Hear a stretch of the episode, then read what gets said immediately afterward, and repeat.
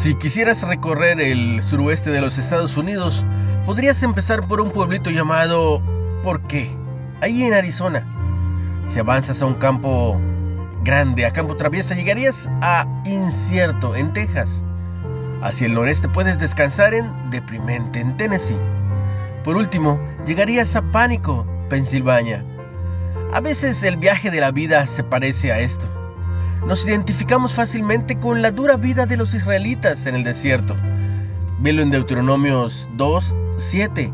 La vida puede ser dura, pero ¿vemos los otros paralelos? Creamos nuestro propio itinerario alejándonos de Dios. A menudo nos quejamos mucho. En nuestras preocupaciones diarias solemos dudar de los propósitos de Dios. La historia de los israelitas se repite una y otra vez en la nuestra. Dios nos asegura que si seguimos su camino, nos proveerá lo necesario y nada nos faltará.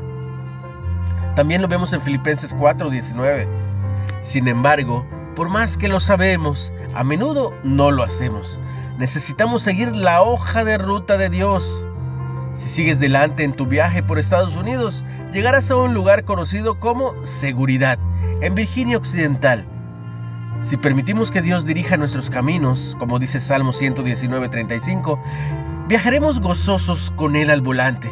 ¡Qué bendita seguridad, no? Una reflexión de Kenneth Pearson. ¿De qué manera has seguido tu propio mapa en lugar del de Dios? ¿Por qué te has estado preocupando?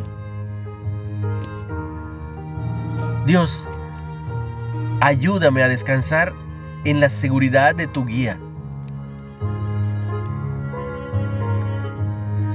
Comparte el mensaje y recuerda si puedes síguenos en Spotify en Reflexiones de Ávila con H